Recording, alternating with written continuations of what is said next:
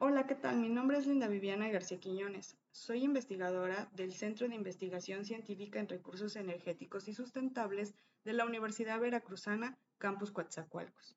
Y el día de hoy hablaremos de materiales semiconductores. En nuestro día a día empleamos diversos materiales, como son los metales, cerámicos y polímeros. Sin embargo, también podemos encontrar materiales compuestos y de los que serán de gran interés para nuestra charla, los materiales semiconductores. Los materiales semiconductores son todos aquellos que permiten o impiden el paso de la corriente eléctrica, en función de factores como la temperatura ambiente o el campo magnético al que están sometidos. Es decir, no son tan buenos conductores como los metales, pero tampoco son totalmente aislantes como los polímeros. Estos se pueden clasificar en semiconductores intrínsecos y los materiales que podemos mencionar son germanio y silicio. También podemos encontrar materiales semiconductores extrínsecos. Dentro de estos podemos encontrar los semiconductores tipo P y semiconductores tipo N, los cuales permiten dopar o agregar impurezas en el semiconductor puro.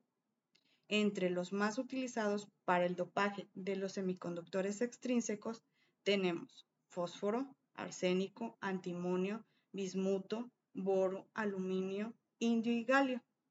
Sus principales aplicaciones representan una de las revoluciones tecnológicas de mayor impacto en nuestra sociedad.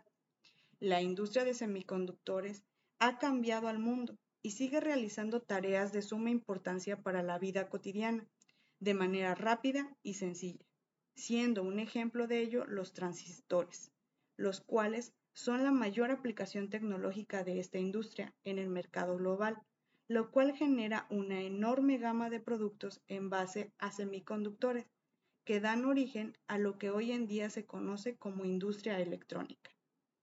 Entre las aplicaciones que tienen los semiconductores son microchips, transistores, LED, paneles solares y microprocesadores utilizados para controlar vehículos espaciales, trenes, robots, eh, celulares, computadoras, etc.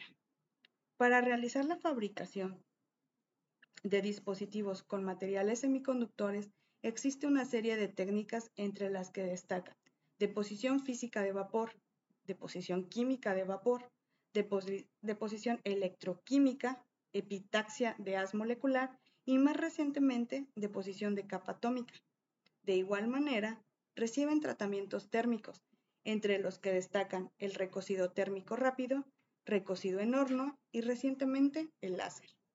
En conclusión, los materiales semiconductores se han convertido en pieza clave para la economía, la competitividad global y el liderazgo tecnológico, haciendo posible la innovación y el crecimiento tecnológico. Gracias.